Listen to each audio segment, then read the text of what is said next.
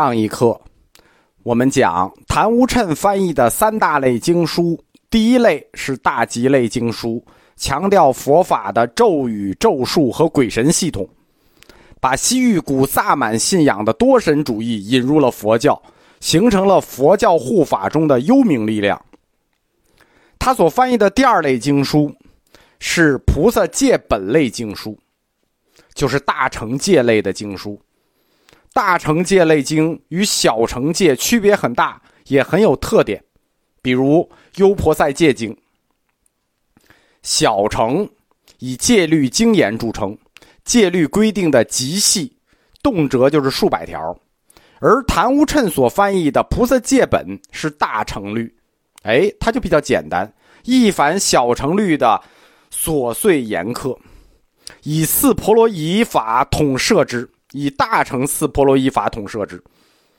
婆罗夷是佛教僧团一个最严厉的处分，就是对佛教徒最严厉的处分是什么？婆罗夷，即开除僧籍，就你别做和尚了，留头发回去吧。所谓四婆罗夷大罪，有两类说法，就一类是小乘的四婆罗夷，我在佛教哲学里讲过；一类是大乘的四婆罗夷。谭无趁所翻译的《菩萨戒本》是依据大乘四婆罗夷统摄而成的，小乘四婆罗夷，佛教哲学哪课忘了讲过？淫、盗、杀、妄语，这就是四个开除僧籍的大罪：淫、盗、杀、妄语。淫啊，这个淫不是单指男女那点事儿，这个淫称为不敬行。什么叫不敬行？就是不合规矩的。就不合规的都叫淫行，对吧？不合规矩的祭祀叫淫祀，不合规矩的行叫淫行，又叫不敬行。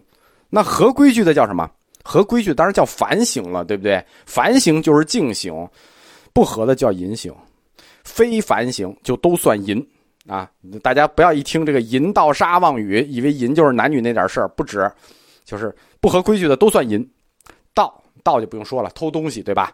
叫做以盗心取不与物。就是别人不给你，你拿过来，那就否否东西，就是盗。第三个杀，杀泛指两类，我们在哲学里也专门强调过，断人命与自断性命。实际上，佛教最早的四婆罗夷开除僧籍那个杀，还不是指杀生，重点不在杀杀戒杀生上，重点在禁止自杀上，因为最早僧团有过这个自杀风潮，都以为自杀能解脱嘛。第四个是妄语，妄语什么？什么叫妄语？就是妄说上人法。凡是自称我得了道了，我了悟了，或者我有神通，就是凡是那种说自己有神通，自己已经悟了，自己已经得道了，这都叫大妄语，属四婆罗夷，必须开除僧团。这是小乘四婆罗夷。菩萨戒本指的是另一类四婆罗夷，就是大乘教的四婆罗夷。这个大乘教的四婆罗夷是什么呢？不应舍正法戒，不应舍离菩提心戒，不应牵令戒，勿作不饶一行戒。你看他这个就就有点意思了，他叫不应不应不应勿作。第一个叫不应，就是这四婆罗夷啊，四个罪是这么这么规定的啊。第一条叫不应舍正法戒，不应舍正法戒。第二条叫不应舍离菩提心戒。第三，不应牵吝戒，牵就是那个抠门的意思啊，吝啬牵吝的牵吝戒，抠门的意思。第四，勿做就不要做，不饶一行戒，不饶一行，这事儿对你没帮助的事儿少做。这四条看似极为平淡，但实际上它反映了大乘戒律与小乘戒律在制定戒律的根本原则上出现了重要的区别。什么呢？他从戒律制定的动机论，啊，不是动作论，转向了戒律制定的动机论，就是大乘戒与小乘戒，他们制定戒律的那个核心指导原则不一样。小乘戒的核心指导原则叫动作论，大乘戒制定戒律的那个原则叫动机论。什么区别呢？我们来看小乘戒的这个制定原则动作论啊，什么叫动作论？小乘四婆罗夷淫盗杀妄语，这是什么？这叫实行犯，你得干了这个事儿，对吧？你你得有淫行啊，不敬行。你得偷了东西，你得你得杀了人，你得胡说八道了，你才叫犯了这四婆罗夷，这叫实行犯。那就要有动作，懂吗？你没有这个动作，不能叫你犯罪。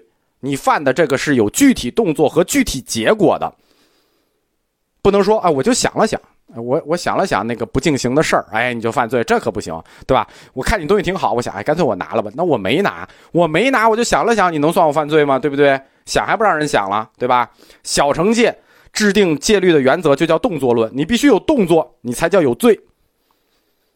四婆罗夷引导杀妄语，而大乘戒的这四婆罗夷呢？我们刚才讲过，不应不应不应勿作，对吧？不应舍正法，不应离菩提心，不应牵令，勿作不饶一行。这个不应不应不应勿作是什么意思呢？这就是从动作论转向了动机论。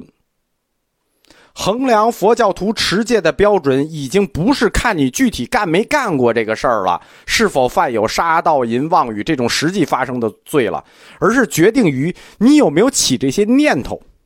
这些念头是什么？贪嗔痴，不端正的思想动机，对吧？你之所以会有犯罪的动作，是因为你有犯罪的思想。大乘教把这个犯罪追到思想犯上了，不应该什么？不应该什么？不应该什么？这叫什么？这就叫动机嘛。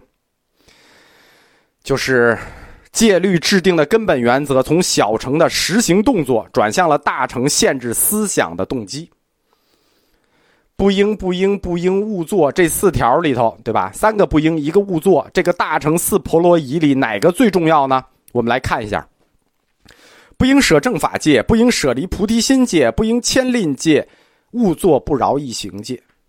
这四条的哪个最重要？那很显然，最重要的肯定搁第一条嘛，对吧？第一条是大乘四婆罗夷的核心，最重要。第一条叫什么？不应舍正法戒。不应舍正法戒。什么是正法？对吧？既然是大乘四婆罗夷，既然是大乘教法，那大乘思想才是正法。什么意思？不应舍大乘思想，才是大乘四戒中最核心的那戒，是大乘四婆罗夷中最根本的条款。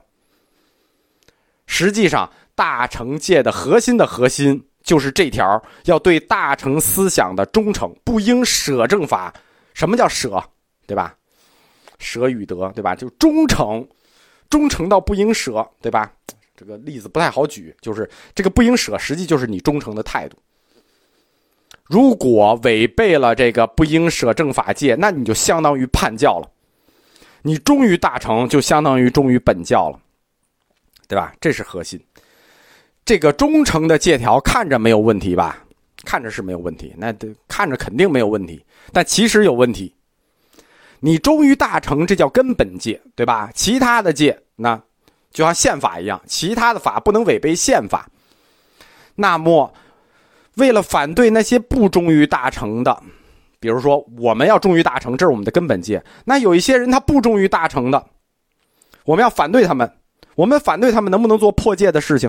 如果必须要做破戒的事情才能反对这些不忠于大成的人，你做不做？对不对？这就是问题之所在。你忠于大成是根本戒了，那些不忠于大成的人，你针对他们的时候，你不得不做破戒的事情的时候，那算不算违背戒条？这就是一个现实里的矛盾，对吧？革命你要想胜利，党性和人性中你就要选一下，对吧？你要有党性还是要有人性？革命想胜利，你只能有党性，不能讲人性。大成的四婆罗夷也是这样。大乘四婆罗夷的根本戒是忠于大乘，那么就可以以护教为借口破戒，等于为以护教为借口破戒打开了方便之门。这件事情在僧史上屡屡发生，中日僧史上经常发生这件事情，尤其是日本僧史，僧团之间武装械斗，僧人干预政治。这都属于破戒的事情，但是都是在这条根本戒的名义下，在护教的名义下进行的，对吧？就是我说的党性人性。你要革命胜利的时候，你一定要想到选择。《昙无谶易经》这是三类：大吉类、菩萨戒类。